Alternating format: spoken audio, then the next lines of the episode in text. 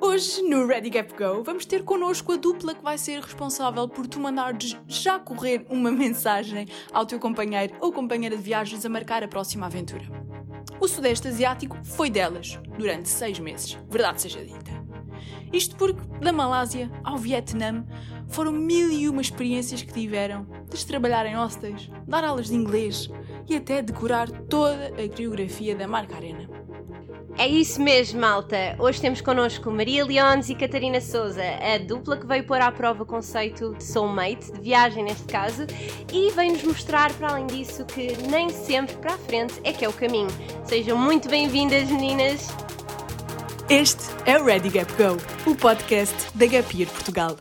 Enjoy the ride, ou seja, ir com as marés. Foi-me levar ao aeroporto, depois pede-me em casamento. Depois do meu gap year eu vim com, com muito power, muita vontade. Que são esses momentos que trazem talvez as melhores histórias. O autocarro andava muito devagarinho, o autocarro variou. Eu naquela altura só pensava em pôr uma mochila às costas e partir. Vamos a isso?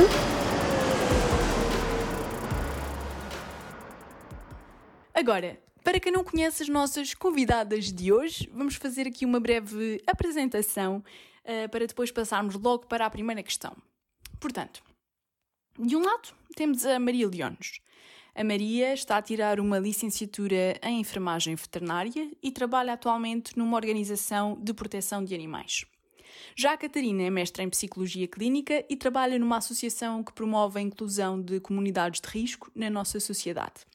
Ambas passaram ainda pela Gap Year Portugal enquanto membros de apoio ao Gapper. Posto isto, a nossa questão é: qual é que foi aquele momento em que vocês perceberam que, que a vossa missão era ajudar? Seja pessoas ou animais. Ah, assim até parecemos super, super fixe e solidárias, não é? Eh, eu sinto que isto descobri agora, não é? Descobri agora que a minha missão é ajudar. Eh, porque nunca pensei nisso assim. Um, uh, responder primeiro. Força. tu já comecei. Já que já tem balada. Já está, já acabou. Já vou eu primeiro.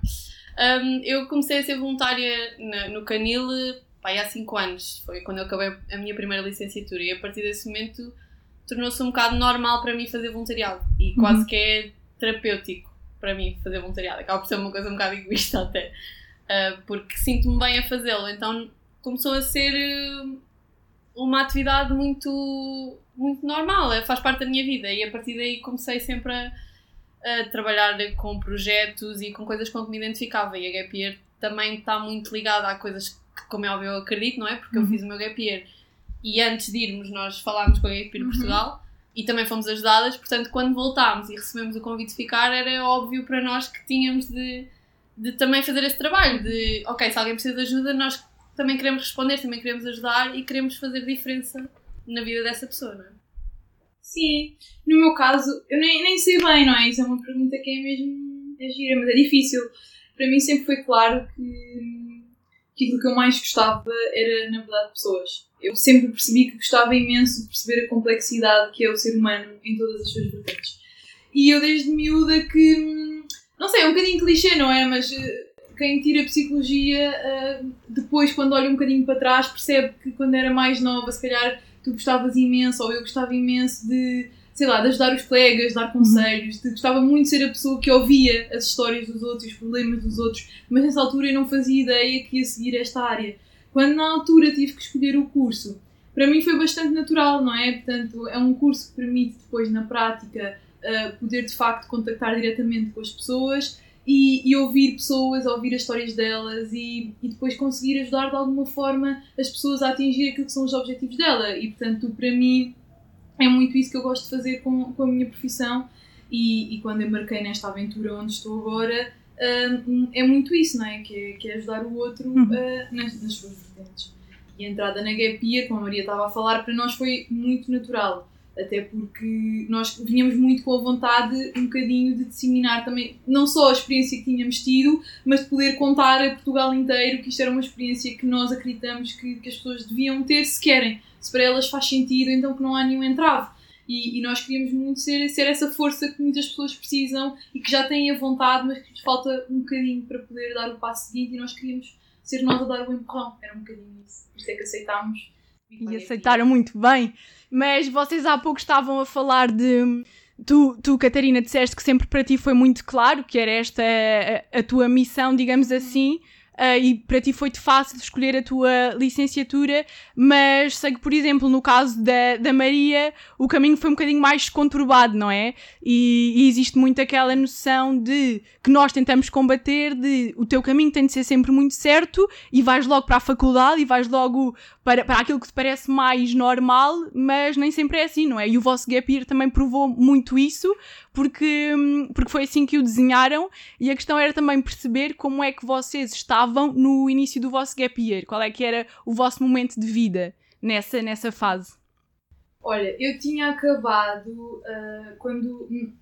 Pelo início, ou seja, nós, quando nós decidimos fazer um gap year, nós ainda estávamos as duas a estudar. Uh, estávamos as duas ainda na licenciatura. Uh, e na altura, para nós foi claro que, que isto era uma experiência. Quando nós conhecemos o conceito e na altura ouvimos uma palestra sobre, sobre o gap year, um, nós, lembro-me perfeitamente que nós saímos do auditório uh, e decidimos isto vai acontecer uhum. na nossa vida, só temos que decidir quando.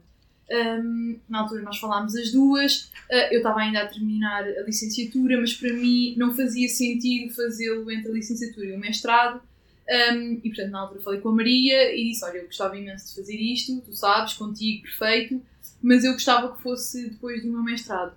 E na altura a Maria também estava a estudar, ela, o curso dela era menos um ano que eu, o, nosso, o meu conjunto de licenciatura e mestrado era 5 anos, a Maria era 4 anos, e na altura a Maria decidiu então esperar um ano por mim uh, e nós começámos logo aí a, a, a, planear. Portanto, eu, eu saí diretamente do fim de curso, do fim de mestrado, uh, para o Gap Year, a Maria teve uma experiência um bocadinho diferente, porque ela teve um ano à minha espera, tempo para fazer coisas incríveis. Sim. Uh, pá, coisas incríveis não sei, mas tive um aninho à espera que não foi bem espera, não é? Porque eu também precisava de amealhar dinheiro, também precisava de preparar uh, a minha vida, entre aspas, para conseguir ir uh, confortável. Um, e na verdade foi logo aí um bocado que começou a aventura, porque eu, eu acabei a licenciatura, não é? E o suposto, mais uma vez, era eu ir trabalhar na minha área de estudos e não foi isso que aconteceu e não foi só porque eu decidi fazer um gap year, foi porque não é fácil na área que eu tirei primeiro. Que era? Porque, que era a anatomia patológica. Uhum. Neste momento acho que já nem existe. era, tão, era um curso tão incrível. Não, por acaso era. Um, mas também, até a maneira como eu escolhi a área que eu estudei foi um bocado por obrigação, não é? Uhum. Porque já estamos tão... Eu nem sequer pensei, e a maior parte das pessoas nem pensa, não é? Eu acabei o secundário, vou para a faculdade, não vou... Não há sequer um uma ponderação de o que é que eu vou fazer agora. Não, era óbvio, eu na altura não pensei, tinha de escolher um curso e literalmente peguei naquela lista de, de Excel que existe da Jazz, que tem sim, os cursos sim, sim. todos. Aquela tem lá tudo e depois tudo. tu não sabes o que é que aquilo é. Ninguém faz ideia o que é que é metade daquilo e eu fui apagando, fui apagando cursos e no fim ficou anatomia patológica porque tinha a ver com tanatologia, que é o estudo dos mortos, com as, uhum. com as autópsias e isso assim. E pronto, eu tirei o curso e acabei por adorar e adorei o estágio, porque o último ano era só estágios e correu super bem. Um, mas depois a verdade é que não foi fácil trabalhar na área, não foi ainda fiz um estágiozinho antes de, de, irmos também, mas esse aninho foi muito dedicado a fazer outros tipos de trabalhos. Fomos vender coisas para a Feira da Ladra, fomos, sei lá, fiz um livrinho para nós vendermos. Um, acabei por me dedicar a muitas coisas que me fizeram logo um, sentir ainda mais que este gap era super especial, porque eu trabalhei imenso para o ter, não pedi dinheiro a ninguém, uh, juntei-o todo e isso também te traz muito pá, é empowerment, não é? Tu sentes-te uhum, poderosa, claro. sentes que podes fazer tudo o que tu quiseres. E naquele momento eu queria fazer o gap year, então eu fiz tudo para conseguir e consegui. Eu não tinha dinheiro no início, portanto. Sim, sim, e na verdade eu acho mesmo que esse tempo que nós tivemos cá ainda, ou seja, eu terminei o curso em novembro e nós só fomos em, em janeiro do ano seguinte. E eu acho que esse tempo que nós também levámos a preparar o gap year e tudo mais, e, e acho que foi mesmo, para nós já foi super emocionante. Uhum. Nós, já, nós já estávamos em gap year nessa altura. Sentem que já começou a vossa experiência de gap year com, com essas experiências aqui? Sim, porque foi quando nós juntámos dinheiro e mesmo as experiências que nós tivemos para juntar dinheiro foram tão ou mais enriquecedoras que muitas experiências que nós tivemos durante a viagem. Nós fomos, uh, nós trabalhámos na concentração motar em Faro um, que foi, acho que foi uma experiência incrível para as duas. Yeah. Fomos trabalhar também para o Festival do Marisco. Uh, pá, nós fomos arranjando, trabalhámos também as duas, mas em sítios diferentes, a vender licores nos centros comerciais. Uh, portanto, nós uh, começámos logo aí a ter aquele bichinho de ter experiências diferentes e que ainda não tínhamos tido e que ao mesmo tempo também nos permitiu juntar algum dinheiro que não tínhamos para poder fazer, fazer o gap year. E portanto, para nós o Gap Year começou ainda em Portugal. E foram logo contactando com imensa gente diferente, se calhar, das vossas rotinas e do vosso dia a dia normal, não é? Vos foi logo mostrando tipo, a quantidade de pessoas diferentes e de áreas diferentes que existe, não é? Opa, sim, nós também acabámos sempre por fazer muitos trabalhos que tinham a ver com, ahm, sei lá, apoio ao cliente ou Uhum. ah, vender coisas ou no festival eh, das motas era literalmente restauração, mas era, mas era servir cervejas a motares alemães ou, opá, e foi mesmo uma experiência que eu tanto estou a vender um licor. ah, pronto, isto faz. Calhar não dizer isto. Vai, vai que é. Diz, Tanto estás a vender um licor a uma pessoa super eh, ca- cautelosa com o que Sim. está a comprar porque é uma prenda de Natal para o tio Uhum. que veio da América, como estás eh, em Faro, numa concentração de motas que o senhor motar que tu achavas, ou achaste a vida toda, que são pessoas assustadoras e que são é? brutas e que eram adoráveis, eram gigantes, tinham quase 2 metros, mas eram super queridos para nós e logo aí tu sentes muitos contrastes e contactas com tantas maneiras de falar com pessoas e de, e de reagir que aprendes logo tanto, que é, é muito enriquecedor. Trabalhares com pessoas é mesmo muita aprendizagem logo assim naqueles meses Uhum. de E trabalho. foi muito sair da nossa zona de conforto, porque apesar de tudo nós nunca tínhamos, eu pelo menos falo por mim, eu nunca tinha trabalhado. A minha primeira experiência de trabalho foi antes de ir para o Gap Year. E portanto foi logo ali um crescimento enorme que nós sentimos nesses meses eh, antes de viajar. Sentem que isso já vos deu aquela bagagem inicial antes de começarem a viajar e aquele, tirar um bocado aquele, aqueles medos iniciais, porque já conheceram muitas pessoas, saíram da, da vossa zona de conforto. Pá, eu acho que na altura não. E agora, e agora também diria que não. Mas, mas só porque. Eh, pá, nem sei porquê. Mas é muito diferente porque nós queríamos muito viajar para ser um contraste super grande. Ou seja, quando nós falamos em sair da zona de conforto, e isto é muito pessoal, ok? Para mim, sair da minha zona de conforto é mesmo muito difícil. Ou seja, eu adapto muito facilmente às coisas que vivo. Por isso, eu quando estava nos licores, eu estava a conhecer muitas pessoas. Mas eu não estava assim tão desconfortável, estão a ver? Eu era, tipo, se calhar um dia estava, no dia a seguir era tipo, ok, Maria, já sabes fazer isto, já está tudo bem, não há problema, já aconteceu ontem, já está. Por isso, ah, não, não senti que aquilo me preparasse para a pica do viajar e do estar num sítio que não conheces e a linguagem é diferente e as pessoas não te percebem e tu tens de saber ir de andar de autocarro mesmo sem eles perceberem para onde é que tu queres ir. É muito Mas é que- diferente, eu sim, acho. mas é que eu acho também que no nosso caso, hum, o que, o que- para muitas pessoas, e acho que em parte para nós, em algum momento também pode ter sido assustador, para nós era eh, simplesmente super excitante. Era isto. Ou seja, Yeah. nós estávamos desejosos de ir para um sítio onde ninguém falava a nossa língua, nós não sabíamos como é que íamos falar com as pessoas. Transporte, isso para nós Era uma era, aventura, era um era? entusiasmo Sim. total. Portanto, nós nunca fomos muito com essa coisa do que, ah, ok, vamos sair da nossa zona de conforto, Ok. amanhã não sei onde é que vou dormir. Isso para nós era Mas nem no dia anterior. queríamos saber era onde é que íamos dormir. Eu queria era pôr-me à prova, queria que não houvesse sítio para dormir, que tivesse tudo O fechado. autocarro não passasse. Autocarro. Claro, depois lá vives as coisas diferentes, não é? E quando o autocarro não passa e tu Claro. estás tipo há uma hora à espera, como aconteceu, tu ficas um bocado nervosa. Mas no pré, nós, eu- pelo menos eu falo por mim, as minhas inseguranças nunca foram muito essas. Uhum. Um, foram mais, se calhar, relacionadas com o facto de estar muito tempo longe de casa, isso nunca me tinha acontecido. Ok. Uh, ou o facto de, de, apesar de tudo, de sermos mulheres, inevitavelmente isso passa-nos pela cabeça, apesar de sermos duas e íamos juntas. Um, esse tipo de inseguranças talvez não tenha passado. Esse tipo de. mais de. desse tipo de coisas, acho que não. Para nós isso era. Ok. Já Ou seja, o- aquele reviver que às vezes existe, não é reviver, mas é tentar adivinhar o que é que vai acontecer, não é? Que, que vocês não tiveram. E estavam a dizer que, hum, que foram, foram as duas, não é? E se calhar também vos deu alguma confiança, mas vocês sempre, sempre quiseram ir as duas, ou seja, nunca pensaram vou fazer isto sozinha, não. Pensaram sempre é com a Maria, é com a Catarina que eu quero fazer Opa. isto e acabou. É difícil porque nós vimos logo a palestra juntas. Ou seja, Ok. eu acho que fui eu que encontrei um panfleto qualquer a anunciar Capaz. uma coisa, a falar, e era o Gonçalo, o fundador da Gap Year Portugal, a falar sobre o Gap Year dele. Ah, e eu disse, Catarina, olha, eh, acho que na altura nem sabíamos que era o Gonçalo a falar daquilo, mas eu vi um panfleto e disse, Catarina, eu acho que nós devíamos ir ver isto, eu nem sei bem o que é que é, mas olha, eu acho que devíamos ir. E fomos ver a palestra, pá, eu lembro perfeitamente, nós eh, no fim já só olhávamos um para o outro, tipo, ok, pronto. Bora. Ou seja, nem nunca houve a dúvida do não é uma com a outra. Ok. Foi desde o início já foi uma ideia que surgiu com as duas e nunca foi separada. Não foi ela ter a ideia e precisar de alguém para ir. Nunca foi assim. Foi sempre em conjunto. E até porque acho que nós também. eh, isto também começou. E eu pelo menos sinto isso, que para nós este mundo do Gap Year e ter estas, este tipo de experiências, eu acho que isto aconteceu muito quando nós fizemos o nosso Interrail, que também foi juntas, não fomos só as duas, mas já foi uma viagem mais longa, não é? De um mês, em que fizemos as duas também pela Europa. E eu acho que foi aí que também nos deu o clique de que, Uhum. ok, há muita coisa que nós podemos fazer e que não estamos a fazer, há muitas experiências e esta do Interrail nós adorámos. Portanto, nós queremos repetir isto. Quando nós descobrimos que havia a possibilidade de fazermos isto durante imenso tempo e que isso acontecia que havia pessoas que faziam isso, para nós foi mesmo automático. Eu acho que não, eu lembro-me mesmo bem nós estarmos sentadas na cadeira, olhar uma para a outra. Pronto, ok, vamos fazer isto, eh, não temos questões, só temos de decidir quando, onde. Ahm, portanto, acho que foi mesmo um processo super, super natural. É? Nós também já tínhamos viajado juntas, também já ajuda, não é? Ahm, e sim, eu acho que é o que a Maria diz, o facto de já termos ido juntas à palestra também fez com que. Foi o início de tudo. Sim, e depois como nenhuma de nós pôs entraves, não é? Nenhuma foi naquela de não, não sei se quero. Como foi automático. Foi logo. Fosse no dia a seguir, vocês iam. Quase! Não, nós, eu lembro perfeitamente, nós estávamos, na, na, depois fomos para uma paragem de autocarro e estávamos tipo, ok, mas vamos quando? Mas e não sei o quê, e depois tipo, calma. Vamos Calma. organizar. E a organização, como é que, pensar. como é que foi? Já, já sabiam para onde é que queriam ir? Como é Pá, que. essa parte é muito gira. Essa parte é muito boa, porque nós começámos a ter cafés de. De vamos, Ai. olha, cafés de planeamento, já, vamos ter aqui uma sessão, tem toda. então fomos, fomos tendo esses encontros para pensar. E os primeiros foi, obviamente, ok, o que é que queremos, não é? Uhum. Porque o mundo é o, é o céu é o limite, não é? Dão-vos uma E- tela em branco e dizem vai.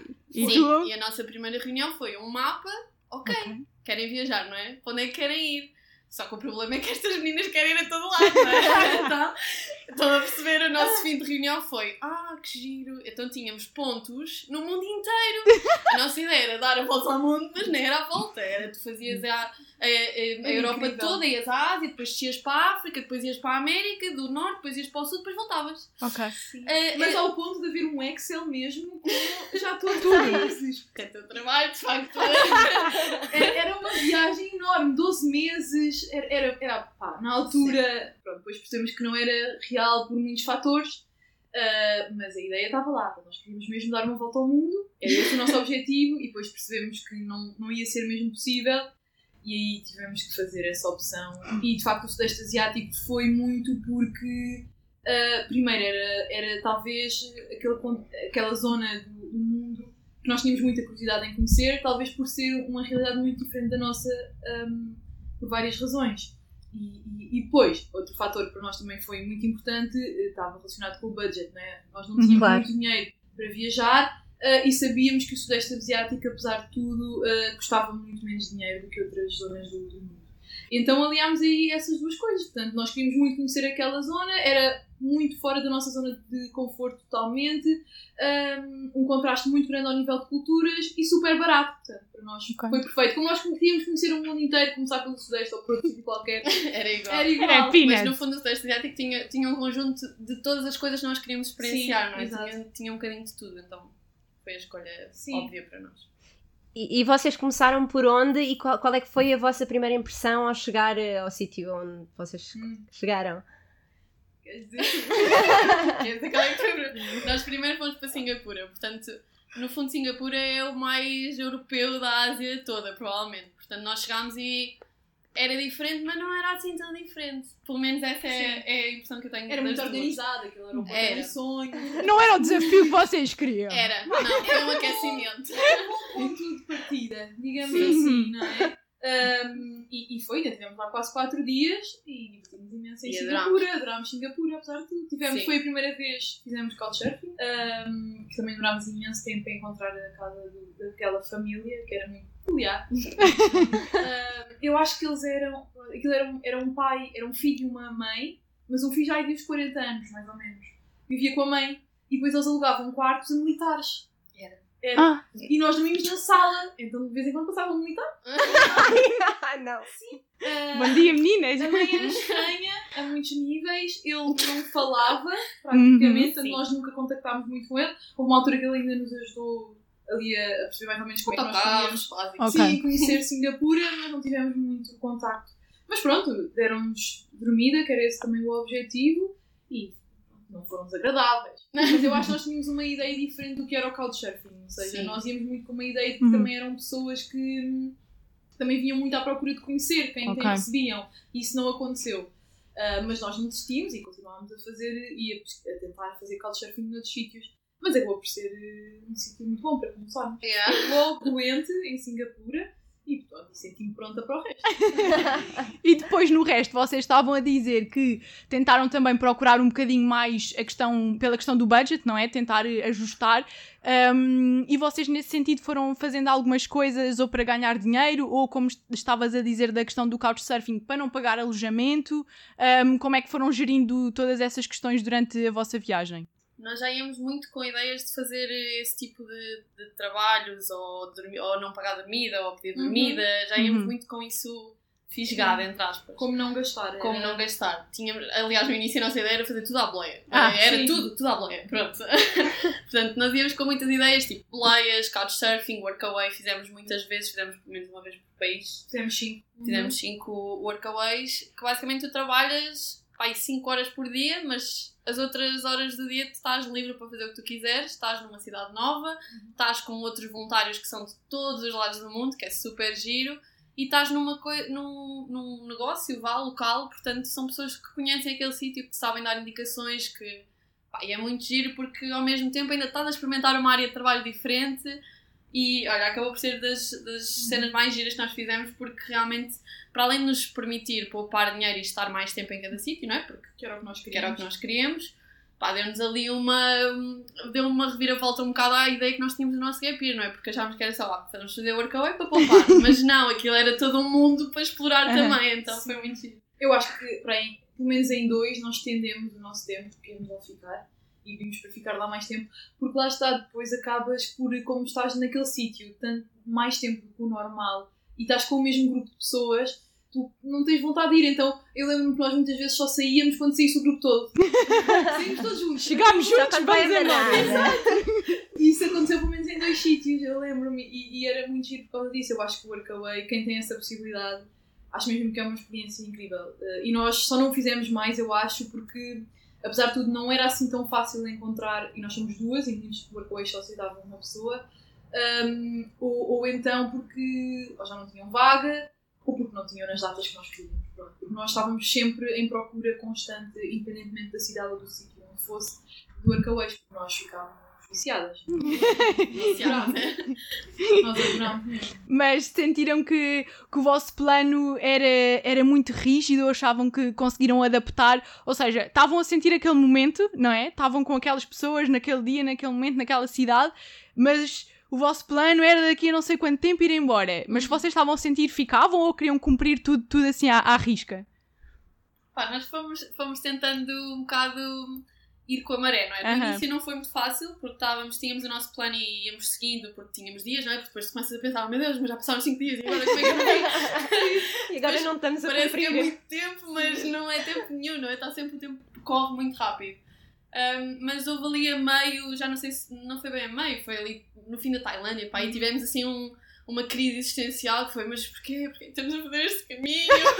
Quem é que nos disse que este caminho tinha de acontecer? Pronto, então aí decidimos que o nosso caminho tínhamos de ser nós a explorar, não era, não era porque algum viajante já tinha lá ido e tinha dito que era por ali, não era porque eu tinha pesquisado e tinha mesmo de conhecer aquela cidade, não era nada disso. Era o que nós tínhamos, a- tínhamos de sentir, era o que o mapa nos dizia, era o que o autocarro dizia, então a partir daí começámos a seguir mesmo, a ser mais livres. Mas acho que também nunca, nos, nunca perdemos nenhuma oportunidade por eh, estar muito focadas no plano que Eu tínhamos lembro-me eu lembro que quando nós planeámos cá ainda, ainda em Portugal, nós eh, decidimos que nós tínhamos que ir à Full Moon Party. Nós tínhamos que ir. Na Tailândia, nós tínhamos que ir, nós tínhamos que ir, nós tínhamos que ir e nós sabíamos o dia exato em que aquilo ia acontecer numa ilha específica, onde é a Full Moon. Portanto, a a nossa parte inicial do Gap Year estava toda planeada para naquele Para dia apanhar. chegarmos àquela ilha. Pronto. Claro que chegámos à Tailândia e depois isso não aconteceu. Não! Aconteceu porque Oh, não. depois. eh, Não, mas não é. Não é Mas não é grave. Foi, não. Foi, não. yeah! Foi bom. Porque começámos a conhecemos algumas pessoas que já tinham estado na festa. E de facto começámos a perceber que a ideia que nós tínhamos da festa depois era muito diferente daquilo que era a realidade e já não nos identificámos tanto. E depois, porque começámos a, a perceber que se calhar aquilo que nós estávamos à procura estava noutros sítios. Então foi assim que nós chegámos hum, a uma das ilhas, à primeira, Colau, foi? Colanta. Colanta, desculpem. É porque depois fomos a Colau. é uma a, a Colanta. É verdade, foi assim, foi através de outros, de outros mochileiros que andavam também pela, pela Tailândia que nós fomos descobrir uma ilha que nós nem sequer fazíamos ideia que conhecíamos. Nem estava no vosso plano? Não, nada, e abandonámos completamente o nosso plano rígido da Moon no dia X. Então vocês sentem que o facto de não terem seguido à, à risca o vosso plano ainda veio trazer eh, oportunidades melhores e um caminho que é só o vosso? Todo um destino que é só para vocês? Eu acho que sim, até porque acima de tudo acontecem coisas que tu não estás à espera, não é? Quando nós vamos com as coisas planeadas é muito diferente de que de quando, ok, hoje decidi que afinal não vou para a esquerda, vou para a direita e depois logo sei o que é que acontece. Um, e, e eu acho que isso traz, e nós achamos que são esses momentos que trazem talvez as melhores histórias. Porque são coisas completamente inesperadas e que são decididas no momento, não é? E quando não há essa preparação, acabas por ter que lidar com as coisas na altura e os problemas na altura. E eu acho que isso depois traz também aquela dose de aventura que nós também procurávamos. Eu acho que, imagina, eu acho que é importante eh, quando se vai tanto tempo e quando se vai num budget apertado como o nosso, eu acho que tem que existir algum planeamento de base. Eu acho é que é importante depois ir com essa ideia de flexibilidade, não é? E que é, se aquilo. Eu acho que o que nós sentimos é, isto é o nosso gap year, nós esperámos tanto para que isto acontecesse, portanto isto tem que ser nosso e tem que ser feito à nossa medida e não à medida dos 50 mil eh, eh, mochileiros de todo o mundo que já vieram ao Sudeste Asiático. Portanto, nós temos que encontrar o nosso caminho o nosso caminho não tem que ser igual ao dos outros. Ahm, mas isso demorou um bocadinho a acontecer, como a Maria estava a dizer. Mas ainda bem que aconteceu, porque depois trouxe-nos eh, o ensino norte de Laos, que foi das melhores coisas da viagem, eu acho, que nunca teria acontecido se nós tivéssemos mantido aquilo que era o nosso plano ideal. Portanto, eu acho que sim, acho que é muito importante sair do plano e não ter medo de Qual é que foi a vossa melhor peripécia que aconteceu que estava completamente fora do plano? Pá, eu acho que estão todas mais ou menos relacionadas com o Norte de Laos, porque foi mesmo uma surpresa gigante e para nós não ia acontecer sequer. E foi depois do nosso meltdown de "Ah, o nosso caminho, que é o nosso caminho. Pronto.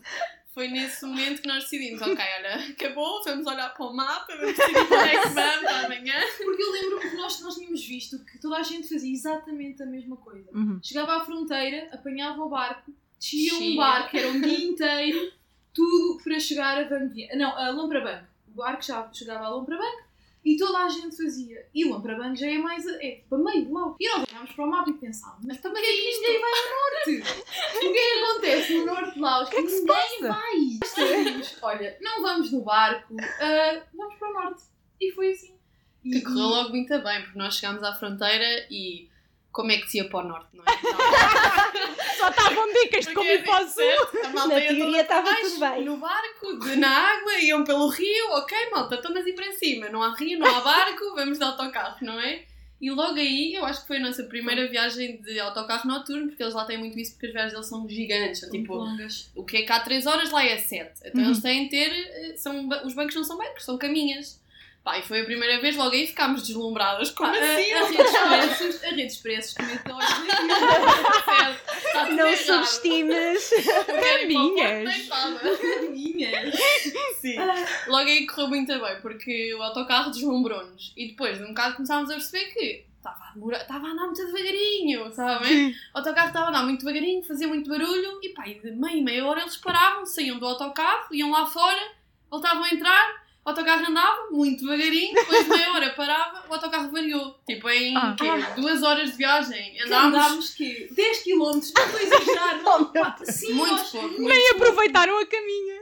Não aproveitávamos, nós dormíamos. Depois acordávamos e víamos no Maps, porque nós tínhamos os mapas todos eh, descarregados para os telemóveis, então conseguíamos ver onde é que estávamos.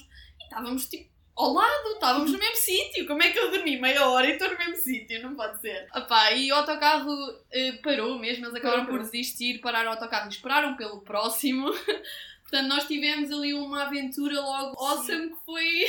Sim, porque depois esse autocarro já vinha cheio, não é? Já, já vinha, portanto nós fomos, eh, eu nem sei, uma noite inteira sentadas no, No corredor. Ah. Mas deitadas nas pessoas de trás. Sim, todos em conchinhas, todos. Ah. Tão lindos. Temos fotos disso, que é toda a gente em, em- pronto, toda, toda a gente encaixada no corredor, depois paravam para ir à casa de banho, nós desviámos todos, as pessoas passavam. Ah. Sim, pronto. Sim, Era, sim.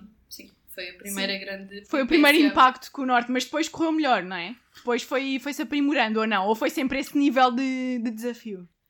Pá, eh, em Laos os transportes não são assim muito fáceis, não é? E portanto nós tivemos sempre muitas peripécias, nós também apanhámos eh, boleias em, em Laos também. Ahm, Mas de resto, eu acho que Laos foi tão incrível que, que esses momentos ainda o tornam mais peculiar, não é? Ou seja, Laos não seria Laos sem essa história na, no autocarro e sem as outras que nós Em tivemos. conchinha. Em conchinha, que na altura foi bastante desagradável. Não foi bom, Não foi bom. Que não fizeram amizades aí. Não, porque eu nem sei se havia ah, viajantes assim como nós. Não havia, eu acho que havia. Haviam alguns. Pai, três. Lá também, o resto era malta de Laos, mas, mas havia pai, três que estavam todos. Mas o que está a acontecer? Exato, Mas exato. O que é que se passa aqui? Sim, Não, mas o Norte de Laos foi. claro que há muitas peripécias e desafios, mas, mas foi, pá, foi uma surpresa gigante, porque como nós tínhamos preparado o resto, tínhamos visto imagens, vês umas coisas, sabes mais ou menos o que é que vais ver.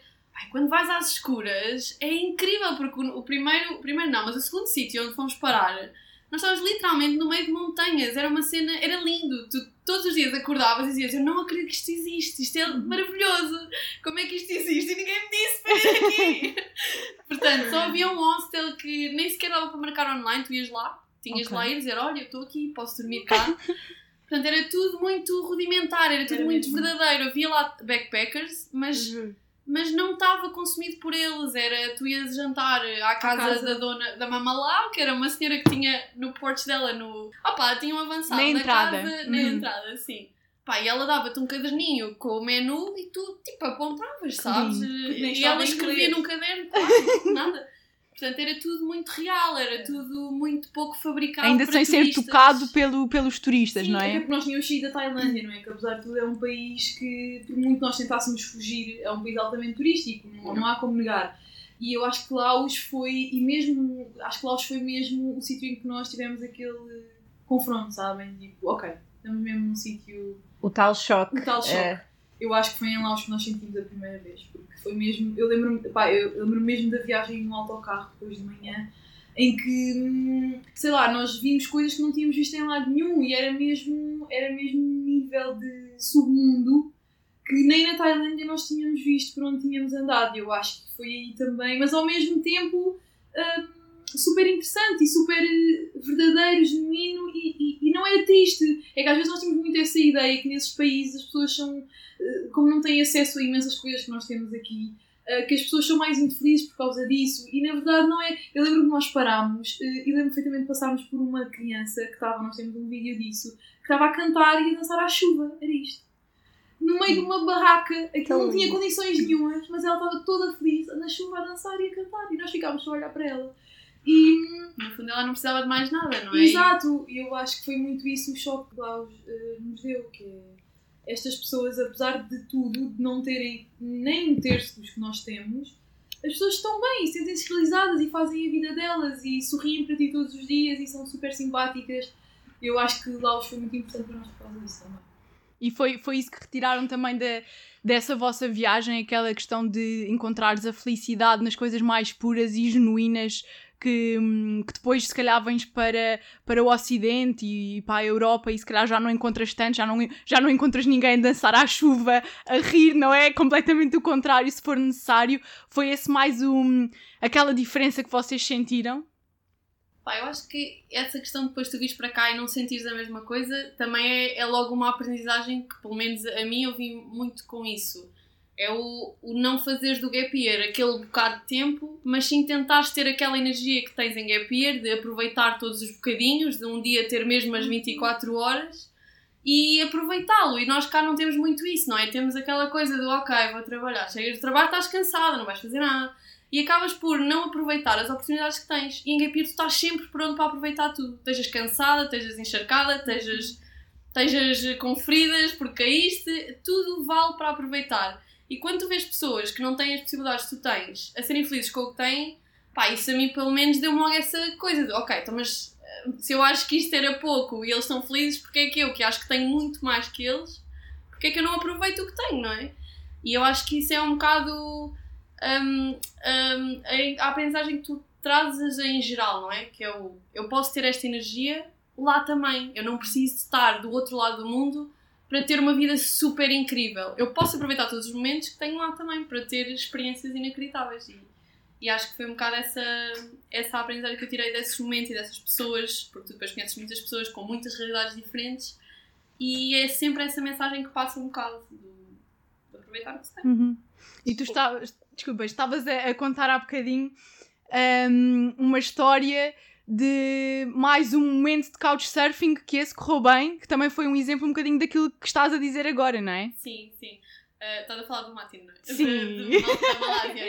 sim, olha, por acaso nós, nós achamos sempre que só mudámos de planos na Tailândia, mas não, o Matin é o exemplo perfeito disso. Nós estávamos em Singapura, que foi, tivemos 4 dias, portanto estávamos mesmo no início do nosso gap year, e recebemos uma mensagem do host de Couchsurfing a convidar-nos a ir para a casa dele, que é exatamente o oposto do que costuma acontecer, ok? Que é pessoa quer ir para uma cidade e pergunta: Olha, posso dormir aí? Mas aqui foi ao contrário: foi, olha, eu sei que vocês estão aqui na zona, querem vir à minha casa. Porque eu gostava muito de vos conhecer, gostava muito de conhecer o vosso país, nunca tive cá português, acho eu, nunca tinha Uhum. tido. Um, e se quiserem vir, eu recebo-vos com todo o gosto. E foi a primeira experiência com uma pessoa que tinha muito pouco e que aproveitava todos os bocadinhos e todas as oportunidades que tinha para conhecer pessoas novas de outros sítios para lhes mostrar o mundo que ele não podia ver por ele próprio. Era uma pessoa incrível que nós ficámos cheias de pena de não ter ficado mais tempo com ele e que eu continuei a mandar mensagens Uhum. durante a viagem porque ele ia-nos perguntando onde é que vocês estão e já cá em Portugal eu também já recebi mensagens dele porque ele vai fica mesmo, ele ligava-se muito às pessoas com quem tinha estado, tinha um caderno onde tinha Sim. tinha mensagens de toda a gente que tinha lá ido, opa, e era mesmo uma pessoa adorável e que lá está, aproveitava tudo o que tinha, que era, ele vivia numa casa amarela no meio do nada e usava as folhinhas que nasciam ao lado para fazer sopa, usava as do lago para fazer salada, era isto, era isto a vida dele, ele, ele era feliz assim, era muito, ele absorvia tudo o que podia. Eu Era- acho que foi muito marcante essa história porque esse, esse, esse momento da nossa viagem, porque não sei, eu sei que é um bocado clichê, mas muito- nós metemos muito em perspectiva, não é? Nós temos ali uma pessoa que claramente está a dizer que dificilmente algum dia vai poder sair dali, da vila de onde ele está e que, e que utiliza muito o couchsurfing e os viajantes para conhecer o mundo que ele não pode conhecer de outra forma. E quando tu ouves isto na primeira pessoa, é um bocadinho impactante, não é? Porque estás tu ali na tua vida super confortável, já tiveste a possibilidade de conhecer, no nosso caso, imensos países na Europa, agora estás na Ásia, e ele, que apesar. E e- eu acho que nunca me lem- me lembraria disso, não é? Ele, ele teve essa capacidade de, ok, eu não posso conhecer o mundo, mas eu tenho que o conhecer, portanto, como é que eu o vou fazer? E foi genial, eu acho que a ideia dele foi genial, que é, ok, se eu não posso ir até ao mundo, vem o mundo até mim. Veio o mundo a mim. E isso, pá, foi mesmo lindo, e acho que nos marcou muito por causa disso, não é? Incrível. É incrível. E como é que vocês se sentem então ao regressar com todo este mundo dentro de vocês e todo este choque? Porque eu acho que eh, quando vocês voltam tem que se voltar a readaptar a este mundo ocidental, como disse a Rita. Eh, o que é que vocês sentiram ao voltar depois de terem vivido de- estas coisas mágicas, no fundo? O regresso é muito duro. É mesmo muito duro. Uh, eu eu lembro-me que nós, nos primeiros tempos, um, foi mesmo difícil voltar um bocadinho à nossa realidade. Até porque uh, eu acho que tem muito a ver com o que a Maria disse há bocado, que é, imagina o que é que é tu estar seis meses a viver intensamente todos os dias. Que é coisa que nós não temos cá, portanto, nós, nós vimos com uma energia e com uma vontade de fazer tudo e conhecer tudo. E quando tu chegas cá, inevitavelmente as coisas são diferentes, não é? E tu vais ter que voltar um bocadinho à tua rotina e já não tens a possibilidade de viver dessa forma intensa todos os dias. E eu acho que é, é esse, talvez, o impacto maior quando nós chegamos. E portanto foi duro, ah, mas depois. Eu lembro perfeitamente que nos primeiros tempos nem sequer conseguia ver fotografias, por exemplo. Não conseguia ver fotografias da Sério? viagem. Sim, porque pá, não não estava mesmo bem quando voltei, é mesmo verdade. Ah, nós vimos muito essa energia e, e- mas depois uma pessoa também começa a, a perceber como é que também pode utilizar toda aquela experiência no dia a dia, cá, em- cá na, nossa, na nossa vida, cá em Portugal. E eu acho que nós depois fomos nos ajustando ao- aos poucos e depois também a nossa vida continuou, não é? Eu neste caso fui, trabalhar novamente, ah, pronto, e, e a minha vida voltou um bocadinho ao normal, no sentido em que eu já, me- já me sentia um bocadinho mais eh, cá, não é? Porque Uhum. quando nós chegamos ainda estamos muito lá e demora um bocadinho esse processo. Mas faz parte. acho. É, é a famosa depressão pós-terapia. É, foge mesmo. Mas eu Não acho é que nesse mito. sentido. Não, Não é, é mito, é real, é muito real. Tivemos as duas deprimidíssimas e não dava para, não dava para sair do fundo do poço. Não, mas eu acho que nisso também a entrada na Gap Year ajudou muito, pelo menos a mim, porque tu começas a desbobinar um bocado tudo o que aconteceu e porquê é que aconteceu e porquê é que foi assim e porquê é que eu me senti assim. E eu acho que só cá, quando tu estás nessa depressão e nessa. Nesse. sei lá, no rol de emoções, não é? Tu começas a pensar em tudo e eu acho que só aí é que tu realmente tiras aprendizagens. Aquela coisa do tu vens de gap year e estás super wow, e estás super diferente. Primeiro só estás deprimido. mesmo. Ah, pá, isso não fazes ideia do que é que te aconteceu. Exato. Pelo menos eu não fazia Onde é que ideia. Estou? O que é isto? não respondeu a perguntas nenhumas, vieste com mais, ainda estás confusa, estás deprimida, não consegues ver viagens das coisas lindas que vi, eh, eh, fotos das coisas lindas que viste, estás estás mesmo mal. Mas eu acho que depois começas a conseguir pensar melhor no que viveste e nas, eh, nas oportunidades que tiveste lá. Pá, e só queres mais, não é? E queres perceber como é que, como é que podes, cá na Gap Year Portugal principalmente, como é que podes ajudar outras pessoas que têm medo de fazer a fazer, porque nós fomos prova viva de que é uma experiência única e foi muito enriquecedora para as duas. Portanto, todas as pessoas que querem fazer nunca deveriam deixar de fazer. Um, e isso ajudou-me muito a mim também a, opá, olha, a desbloquear, não é? A desbloquear a minha vida cá e a perceber que lá está, que não tens de estar lá para viver intensamente a tua vida. E cá eu tenho muita essa energia, ok? Eu, eu aproveito todas as oportunidades que tenho, tento me envolver nos projetos que adoro e eu acho que isso ajuda muito, não é? Tu tentares transportar a energia que tinhas lá para a tua vida cá. Isso, eu acho que isso é a chave mesmo, não? É tu conseguires. Porque às vezes ficamos muito com aquela ideia de. Ok, acaba o gap year e eu tenho de saber o que é que mudou na minha vida, não é? E eu tenho de, tenho de Mas ter sabes mudado alguma coisa. faz-nos essa pergunta. Isso às vezes é muito difícil porque eu lembro que nós respondíamos, eu não sei. Eu não sei, eu não me sinto. Ou seja, eu lembro que nós chegámos e nós. Ai, eu não sou uma Catarina super diferente.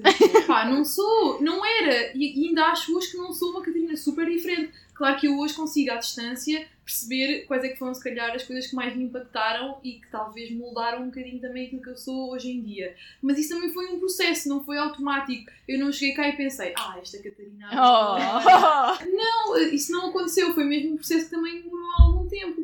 Ahm, eu acho que, pronto, que essa parte também é um bocadinho fascinante, não é? Que é Claro. E, e, poderes manter, e que a experiência do gap year não fique fechada numa caixa, não é? Uhum. Não tenha acontecido e agora já está, passo para outra. Não, que aquilo, já que tiveste essa experiência, que tiveste seis meses de uma forma imersiva ahm, a viver tão intensamente, ao menos que tragas alguma coisa disso para a tua vida e, e para, os- para os teus projetos futuros, não é? Porque só assim é que faz sentido. Não fazia sentido de outra forma. Nós não fomos lá simplesmente por ir. Nós fomos com um objetivo muito claro. Um, e, isso, uh, para nós depois, houve todo esse processo a seguir de ok, parar, pensar e perceber, ok, eu aprendi isto e isto, se calhar pensava assim, agora penso assim, e depois tu vais vendo que isso vai tendo depois na prática muito na relação com as pessoas, na forma como tu falas com as pessoas, sobre imensos temas. Eu acho que isso depois vai, vai atravessando, sei lá, tantas coisas que passa para além de viajar, não é? É muito mais Claro. do que viajar. É muito transversal, não é? Não é só uma, uma coisa que tu tenhas uma resposta simples, não é? É uma coisa que vai moldando e, e tu às vezes nem sabes como é que isso te molda, porque não é, não Não é sabes. uma resposta Não é básica, nem, nem prática, nem é, nem é isto ou isto, não é? Às vezes acontece e tu nem, nem te dás. Às vezes tá- estás a olhar, estás a pensar no que é que disseste ou no que é que fizeste e pensas, ah, se calhar foi daquele dia em que. Não é? Sim. E eu acho que ta- também às vezes associamos muito ao período que nós achamos que é o nosso gap year, não é? Nós na altura achávamos que o nosso gap year tinha sido a viagem, chegámos à gap year Portugal e percebemos que o período em que tivemos a ganhar dinheiro tinha sido incrível, porque tivemos de dizer a nossa história a muita gente e começámos a dar por nós a dizer, ah, mas nós tivemos como otários. E, portanto, isto também fez parte do meu gap year de alguma maneira e não fazia ideia. E hoje eu posso dizer que eu acho que agora sim sinto que sou uma pessoa um bocado diferente da Maria que foi de gap year, mas porque lá está, porque acho que refleti sobre tudo e o período pós-viagem e não gap year, porque lá está, eu acho mesmo que o meu gap year não foi só a viagem, ah, foi muito importante. O tu chegares, o estás deprimida, o tu perceberes o que é que vais fazer a seguir, porque é, a Catarina foi trabalhar, mas eu, a minha área não continuava a não funcionar, não estava a dar. Ah, o que é que eu vou fazer, não é? Não vou trabalhar, então, mas eu tirei um curso para nada. Todo este processo é muito complicado. É, ok, então, mas eu lá estava tão bem e aqui, que supostamente a Claro. minha vida é aqui, está tudo mal, está tudo errado aqui, porquê? O que é que se faz, não é? Portanto, o tu desconstruires isto e perceberes que cá também tens muitos caminhos e muitas oportunidades e podes continuar a querer a fazer o que tu quiseres, que foi o que nós fizemos quando decidimos fazer um gap year, foi ok, eles estão a dizer para ir trabalhar, mas eu agora não quero ir trabalhar, eu agora quero ir explorar outros países, outras culturas. E quando eu cheguei, eu já não queria anatomia patológica, eu queria outra área, portanto, vamos trabalhar para isso. E é um bocado aí que tu começas a dizer, ok, eu aqui também consigo fazer o que eu quiser. Eu posso trabalhar para fazer o que eu quiser, eu posso tirar outros cursos se eu quiser, eu posso trabalhar noutra área se eu quiser e pronto, o, o céu é o limite outra vez. E então aí acho que fica tudo melhor. É incrível. No fundo, acaba por ser bastante importante este período de reflexão, uh, tanto em viagem como no regresso, uh, e acaba por uh, nos trazer imensas respostas ao que procuramos sobre nós, sobre o mundo, sobre os outros até, e acho que é bastante importante. Eu acho mesmo que foi, foi mesmo isso. Eu acho, que, eu acho mesmo que nós viemos com, com perspectivas muito diferentes, não só dos outros, mas também de estar com os outros. Eu acho que isso e, e, é inevitável. E eu, eu acho mesmo que um gap year não tem que passar por, por viajar, uh, mas eu acho que o facto de tu conhecer pessoas tão diferentes ti e que vivem em sítios. E mesmo os próprios ah, outros gappers que também estão a fazer, não é? Nós conhecemos pessoas de toda a parte do mundo um, e, e, conhecer as histórias delas. Eu lembro-me que isto foi uma coisa que nos marcou imenso, não é? Que nós também gostávamos de perceber que aquelas pessoas estavam ali. Porque muito, elas tinham razões mesmo muito diferentes das nossas e também começamos a pôr em perspectiva muitas coisas e, e começas a perceber que de facto cada um tem o seu caminho e que está tudo bem com isso e está tudo certo. E, e na altura, e isso cá, eh, na altura não era assim muito, ainda muito, muito aceite. Eu não gosto da palavra aceite, mas era uma coisa que ainda não era, que nem toda a gente conseguia ver as coisas dessa forma, não é? E, e, eu acho que isso foi muito importante para nós. Nós viemos claramente a perceber que somos todos diferentes e que está tudo bem com isso e cada um tem o seu caminho. Eu vim para trabalhar, a Maria veio para fazer outra coisa qualquer. E não é ou seja, não, só porque eu cheguei e trabalhei não significa que eu estou a ter mais sucesso que a Maria, claro. que na altura percebeu, o que para mim ainda foi mais sucesso, o que é percebeu, eu não quero isto, quero outra coisa. E isso acho que foi incrível. Portanto, é, aprend, e aprendemos mesmo a respeitar os processos de cada um e os tempos de cada um. Isso é muito importante. É, é isso, eu acho que é, é essa aprendizagem, é muito também a questão de tu hum, conseguires perceber que tens mão na tua vida e que não tem de ser no outro lado do mundo que, que o fazes, não é? E que não tem de ser só no outro lado do mundo que consegues ser feliz, também consegues ser feliz cá. Eu acho que é desde que tenhas objetivos e desde que, hum, que saibas muito bem o que é que queres fazer, ou se não souberes, que faças para o descobrir e, e isso é que é o, o caminho. E eu, é? acho, eu acho que acima de tudo é, se tu não souberes, está tudo bem. Está tudo bem. Não, e, e eu na altura lembro-me que, que isto aconteceu, eu estava em Gap Year e na altura eu recebi uma proposta de estágio. Uhum. E, e, e na altura, pá, eu, eu, nem ponderei, para mim era óbvio que eu ia, não ia aceitar, eu não ia voltar para Portugal porque eu tinha decidido que aquilo era a minha experiência. Mas ainda houve um. Ainda houve Ainda houve. Isto não foi assim tão rápido. Isto não foi assim tipo, não, caguei. Ah, Mas também não demorou assim tanto tempo. Mas. Um, Só quatro dias, mas havia muito, podia haver muito, e eu acho que também tive esse receio, que é, ok, eu agora, eu acabei o curso, não é? E o meu percurso normal seria eu ter que fazer um estágio para a ordem, portanto eu não posso exercer em Portugal. E eu decidi fazer um gap year. E o receio era, e que eu nem tinha, mas quase que os outros me colocavam em mim, que é, mas tu vais, mas quando tu voltares já mais um ano, já mais um ano acabou, já mais pessoas estão a concorrer para um estágio que já na minha área é super difícil de conseguir. e na verdade, eu sei que tive muita, muita sorte, mas eu na verdade eh, voltei e eu consegui o estágio. E mesmo que se não tivesse conseguido, eu tinha ido à procura e está tudo bem, porque eu tinha tido uma experiência incrível que me tinha marcado imenso e portanto que nunca ia ser um erro. Um, e, e, portanto eu acho mesmo que é aceitar que está tudo bem, não sabes, não sabes, sabes, sabes, tudo bem. Eu acho que ainda vivemos muito nesta realidade de teres que ter a certeza do que é que queres e aos 18 anos escolhes o teu curso e vais uh, para a faculdade e a seguir vais trabalhar e é muito difícil as pessoas aceitarem que, que é preciso parar, que é preciso Sim. pensar, que é preciso uh, e descobrir outras coisas, porque ninguém tem a certeza do, do que é que vai acontecer, do que é que é o futuro, e como exemplo disso temos também a pandemia, não é? Uh, e, e, e, é muito bom ouvir eh, estes testemunhos de vocês uh, a dizer que está tudo bem em fazeres outra coisa, em não precisas seguir Ou o caminho. Em não saberes o que fazer. Em não saberes, exato, e um dia é descobrires mais, mais tarde. Sim a maior parte das pessoas, eu acho que nem é o obrigarem-te a, a teres de saber o que queres fazer, é não interessa se tu queres ou não fazer isto. Isto vai acontecer. É, tu vais estudar, vais estudar, vais trabalhar. Exato. E não tem de ser assim, não é? Tu podes estudar mesmo uma área que gostes, podes mesmo trabalhar numa área que gostes, podes ser feliz a trabalhar. É tipo, e isso Dê-me é que... tempo para descobrir, não é? Sim, só que as pessoas precisam de tempo, não é? Aos 17 anos que tu vais dizer, nem aos 17, com que idade é que escolhemos a área? Porque ainda tens de escolher a área sim, de, sim, de sim, secundário antes. Portanto, como é que uma criança, que é mesmo é uma criança, vai escolher o que vai fazer para o resto da vida? E nem sequer precisa ser essa área que fazes para o resto da vida, ainda podes parar a meio e fazer outra coisa qualquer Só que tá- parece que está tudo muito esquematizado já para nós e decidido, e às vezes é só isso, é só parar e perceberes que aquilo é um caminho, ok? É um, é um caminho quase garantido porque é o que toda a gente faz. Mas pode haver outros, pode seres tu a escolher, não é? E, E isso é- atenção, está tudo certo se for uma coisa que tu queres. Pode fazer totalmente Exatamente. sentido para Claro, ti. claro. Estudar, trabalhar, que isso está é tudo certo. O que não está certo é quando hum, as pessoas claramente não. Isso não é ainda à vontade delas, mas não, ou não conhecem outras saídas ou têm receio de, sair de outro tipo de soluções e isso as prende e isso limita-as, não é? E quando. Eu acho que isso, não, isso é que é o pior, é quando tu te sentes mesmo muito limitado a ter que fazer aquilo porque alguém te diz É importante as pessoas fazerem aquilo que para elas faz sentido, não é? Certo. acima de tudo. É acima de tudo mesmo. isso. E eh, pá, e depois logo se vê, não E é? Mas acho que as pessoas também devem mesmo tentar ao máximo ir ao encontro daquilo que é mesmo o que elas gostam, as necessidades que elas têm, os objetivos que elas têm e conseguirem pensar nisso, que acho que às vezes é o mais difícil, é como é que tu pensas nisso quando toda a gente diz O o, mesmo, não é?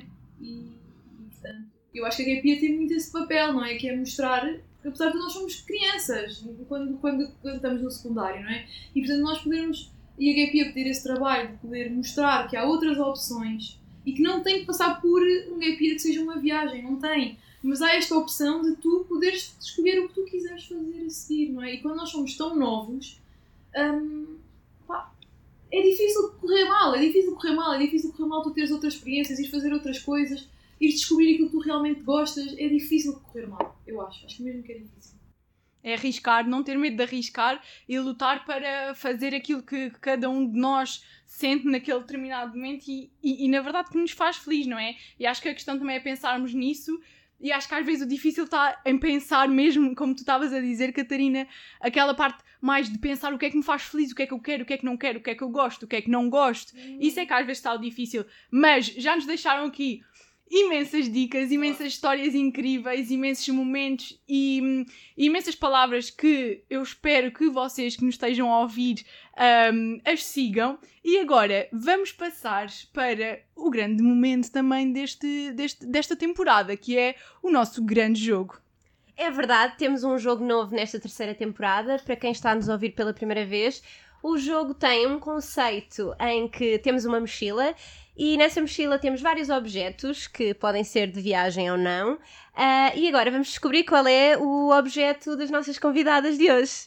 E o objeto é. É um pine! Um cupito pine. E agora o que é que vai acontecer? Vocês vão ter de contar uma história breve ah, do vosso gap year que envolva toda esta envolvência, quer de festa, quer de noite, saídas. Ahm, o mundo é vosso, meninas. Sim, porque uma pessoa faz um gap year. porque, porque não? Ta- Também está, também Também está faz no parte. nosso roteiro conhecer a noite em Nos outros sítios. sítios. Faz parte. Faz parte. Mas, pá, na verdade, tivemos algumas. Só podemos escolher uma. Só uma. Ah, Só uma. só uma. Ok, Só uma para as duas. Eu ia dizer. Ok. Aquela lembra-se de outra que não é a mesma que a Ai, minha. não, então vá, como são Vai, duas convidadas. Podemos deixá-las contar É. as duas, vá. Qual é que queres contar? A mim, quando me vem, quando me vem noite à cabeça, vem-me logo um dos nossos workaways à cabeça. Porque nós, literalmente, trabalhámos num bar. Portanto, ok, isto não é a nossa saída mais louca de- de- do gap year inteiro. Pá, mas foi Mas é uma experiência história. incrível. É a melhor história? É, é esta? É. Ah, ok. ok, afinal estava tudo Vêem bem. o que é que são soulmates de viagem? Até nas histórias elas. Afinal era isto. Está tudo certo. Opa, pronto, nós estivemos a trabalhar num bar, eh, provavelmente 15 dias, não é? 10. Sim, 10. Eh, era o nosso tempo de workaway, acabava sempre de ser 10 dias. Então estivemos em Laos, em Luang a trabalhar num bar. O nosso trabalho era convencer pessoas a jogar beer pong a noite Ai. toda. Um, e pronto, antes Que olhem, é mais. Olha, é que nós éramos. Nós, nós coordenávamos o jogo do beer pong. e Aquilo é duro. Tem Aquilo é muitas regras, não é para Tem muitas meninos. regras. A malta já está com os cupidos a mais. Não é Eu fácil. realmente acho que nunca cheguei a perceber muito bem. É Olha o exemplo. Quase andavam à não Sim. era fácil. lidar com bêbados nunca é fácil. Opa, mas trouxe-nos uma realidade muito gira porque nós trabalhávamos à noite, não é? Não conseguíamos acordar cedo, era muito cansativo, era uma coisa que nem uma nem outra tinha feito, portanto foi logo, foi logo uma experiência gira. Mas pronto, o nosso trabalho passava por isso, não é? Fazíamos os campeonatos de beer pong, que literalmente íamos às vezes e dizíamos: Então, não querem jogar beer Não pong? Então vá, aqui." qual é o vosso nome de equipa? Lá. ah, tá bem, são os quartos a jogar. Era isto. E hum, ao fim da noite tínhamos sempre de dançar em equipa, portanto, todos os voluntários que estavam a trabalhar naquele workaway tinham de dançar a Macarena. Portanto, Ai. isto até vai de encontro à vossa introdução, acho que é perfeito. Ah, o nosso trabalho era este: era jogar beer pong com bêbados e eh, dançar a Macarena. E isso trouxe-nos ainda. Pá, eh, há imensas histórias giras em Laos e em Lombra bem por causa do bar. Pá, sim, eu Mas- achei que ias contar a fase seguinte. Ou seja, o bar fechava. o bar fechava à meia-noite. E em uma Prambank só havia duas alternativas. Ok. Ou ias para uma discoteca, ou então ias para o bowling. Era isto. E nós, ó, mas vamos para o bowling à meia-noite. Mas o que é que há no bowling para as pessoas? Nós a É pensar, está porque tudo era, era louco, eles alugavam tuk-tuk só para levar as pessoas ao. para irmos todos ao bowling. Mas o que é que acontece? O que é que se passa lá? Que eu tenho de ir lá ver aquilo. E depois nós só achávamos, isto, isto, isto não pode correr bem. À meia-noite as pessoas já estão com os copos. Como assim vão jogar bowling? Então nós fomos ao bowling. Ah, saímos de trabalho e fomos com a nossa equipa ao bowling. E de facto, hum, Estava é certo. mágico. Tava. É mágico. Uh, tudo fazia sentido. Tu ias para o bowling, jogar bowling, literalmente, uh, música alta, dançavas no meio do bowling. E era isto. Portanto, eram noites passadas, depois da meia-noite, até às duas, três da manhã, a jogar bowling. E aquilo era o ponto alto da noite em Lombramanga. Era Era qual bowling. discoteca. Qual discoteca? Eu acho inovadora. A discoteca também era incrível, nós depois fomos lá. Mas Mas tinha a casa de banho, alguma vez já vimos. Vendiam comida na casa de banho. Ah, na casa de Tinha- banho? Tinha um Sim, sofá com tipo um snacks, estás a ver? Ai, adoro. Sim, um Só para é, aquela, aquele gigante. ratinho. Sim, E depois vendiam snacks eh, na casa de banho. snacks, peluches. Fazia sentido. Papel higiênico, este papel. Ah, Aquela casa sim. de banho era. Pronto, a discoteca era incrível, mas o bowling realmente, eu lembro nós até pensávamos, pronto, acabou. Nós vamos levar este conceito para Portugal, vamos montar um bowling noturno, acabou. E quando cá chegamos para cá estavam abertos. Havia um saldanha e nós pensámos. Pronto, este... Mas depois soubemos que não era tão mágico. E percebemos, não. Ele não para é que lá. é. Ele não... Ele não para é que é. Meninas, ah, pá, incrível, adorei essa história. Eu amei esta conversa. Acho que tiramos daqui imensas lições de vida, de viagem, de tudo. Ah, e pronto, e acho que é isto. Queremos agradecer imenso a vossa disponibilidade para hoje. Gostámos imenso. Pá, vamos admitir que isto foi muito difícil de gravar, não é? Vamos só Quebrámos a maldição. quebrarmos a maldição. Achávamos. Queremos já agradecer aos fóruns de internet que facilitaram a aquisição deste microfone. Querem mandar beijinhos lá para casa? Beijo pai, beijo cadela, beijo casa. Obrigada. Obrigada, família. Obrigada, amigos. Obrigada. Olhem, obrigada pelo convite também. Foi muito giro estar aqui com É Olha, muito bom porque já foi há tanto tempo. e é bom relembrar, não é? Sim. Que bom. Obrigada, Catarina. Obrigada, Maria. Beijinhos. Beijinhos.